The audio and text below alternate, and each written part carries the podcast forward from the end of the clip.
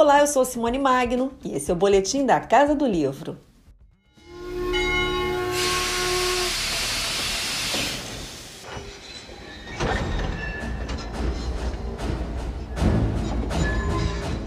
Galvez, Imperador do Acre, ganha nova edição da Record, com um novo projeto gráfico. O romance de estreia do escritor, dramaturgo e diretor de teatro Márcio Souza, nascido em Manaus, foi lançado originalmente em 1976 e retrata uma Amazônia ainda desconhecida da maioria dos leitores e até mesmo dos moradores da região amazônica, como explica o autor. Se trata, basicamente, de uma história que estaria no rodapé de algum livro de história, uma nota ah, no, no, pé da página.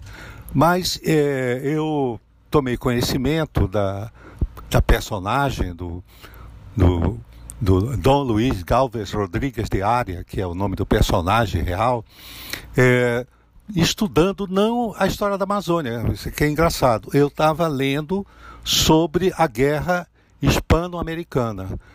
Sabe, no século XIX, é, o, os nacionalistas cubanos, com recursos do, da Espanha, estavam sob domínio americano e eles explodiram um navio de guerra é, no porto de Havana. Isso fez com que os Estados Unidos declarassem guerra à Espanha e invadiu Cuba, invadiu as Filipinas, onde durante anos as, as Filipinas foi possessão é, americana. Os espanhóis então se vingaram dos americanos enviando é, agentes para várias partes onde os americanos tinham interesse. Por exemplo, no Acre, no que é a região hoje do estado do Acre, aonde tinha é, uma produção de borracha extraordinária, de uma riqueza na época. Não vamos esquecer que nesse período do século XIX a borracha era mais é, era mais cara do que o petróleo. Era, mais, é, era uma riqueza que atraía mais do que o petróleo hoje. Portanto, era uma, uma, uma um tipo de é, produto de maior interesse. E os americanos tentaram é, criar um, um, um, território chamado The Bolivian Syndicate, sobre o domínio americano, para a exploração do, da borracha. O, o Luiz Galvez Rodrigues de Arias chega em Belém é, trabalha num jornal e no jornal ele sabe dessa história e consegue recuperar, isso é fato histórico, re recuperar é, o, a minuta do Bolivian Syndicate e publica no jornal. É claro que ele tem que sair correndo de Belém, devido à possibilidade de ser preso a, a mando dos americanos, e vem para Manaus, aonde encontra um, uma recepção nacionalista aqui e convence o governo do, do governador do Amazonas a financiar para ele uma, é, um grupo de pessoas para invadir o Acre e tomar o Acre para o Brasil. A história fascinou o escritor, que optou por uma narrativa satírica e folhetinesca. Mas é, eu não podia levar a sério isso. Até porque eu queria escrever um romance que fosse dentro da concepção é, do folhetim e também é, do senso de humor do modernismo brasileiro. Daí que esse estilo fragmentário é do folhetim. O folhetim ele publica os capítulos, são capítulos curtos que eram publicados em jornal. No meu caso, o romance não foi publicado em jornal, já saiu em livro. É, é um, um, romance que tem esse lado fragmentário, cômico, irônico, satírico, né? Eu tentei ser perverso, inclusive, em relação à sociedade do látex. E, e, esse romance, ele, de alguma maneira, não poderia ter imaginado, conquistou os leitores do mundo todo. Para ficcionalizar um personagem real, houve muito trabalho de pesquisa. Eu diria que eu sou um escritor anfíbio, porque, como eu estudei ciências sociais, e o trabalho de ciências sociais é pesquisar, anotar e fichar, eu sou craque nisso. Porém, a, a, a história do, do tem muita ficção, tem muita imaginação, embora alguns fatos sejam fatos históricos que foram pesquisados em arquivos públicos de Pernambuco e do Pará.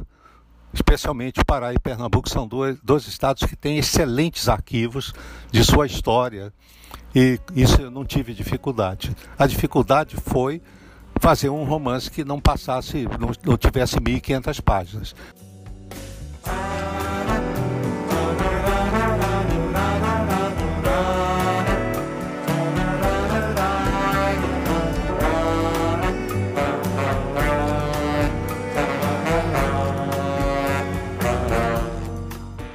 História tem como cenário a Amazônia do final do século XIX, quando a demanda pela borracha se multiplicou com o avanço da Revolução Industrial, provocando um boom e transformando Manaus em capital da selva, meca de caçadores de fortuna, políticos corruptos, prostitutas, visionários e aventureiros. Márcio Souza conta que a ideia do livro surgiu no meio de uma encenação teatral. Bom, você sabe, pode perguntar para meus colegas escritores que a gente não escolhe a história, é a história que nos escolhe. E eu, justamente quando eu decidi escrever o Galvez Imperador do Acre, eu estava nesse momento é, dirigindo no Teatro Experimental do Sesc, que era um grupo de teatro importantíssimo aqui no Amazonas, que não existe mais, é, um espetáculo sobre o ciclo da borracha. Então é, eu tinha estudado bastante o ciclo da borracha, e é nessa fase que eu estava estudando, eu calhei de participar de um seminário em Belém. E lá no arquivo, conversando com amigos lá no arquivo, uh, me disseram: olha, no arquivo tem material sobre isso. E em Recife também. Então, nesse período, a única pesquisa que eu fiz de fato foi é, fazer uma leitura de alguns documentos do Arquivo Público do Pará e alguns jornais editados em Pernambuco que falavam da figura do Galvez, que nessas alturas ele já estava preso em Recife. De lá ele desaparece.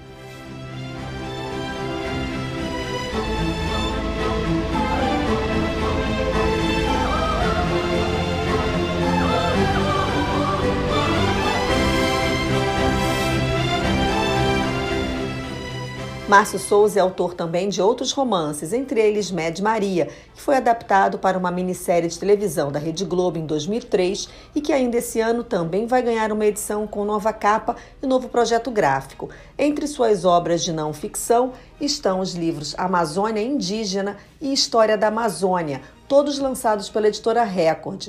Para o escritor, 46 anos depois de seu lançamento, Galvez Imperador do Acre tem tudo a ver com o Brasil de hoje. Acho que o Brasil é, continua igual, só que piorado. Né? Agora, como o romance Galvez, Imperador do Acre, é uma grande galhofa com a história oficial do Brasil, é, não há momento mais galhofeiro do que esse que nós estamos vivendo. Portanto, acho que ele é up to date, como diriam, poderíamos dizer em inglês. Ele está perfeito para os leitores atuais. Espero até que ele surpreenda os leitores atuais nessa belíssima edição que a Record está lançando. Galvez, Imperador do Acre, terá noite de autógrafos na próxima terça-feira, a partir das 5 da tarde, na Livraria Leitura de Manaus.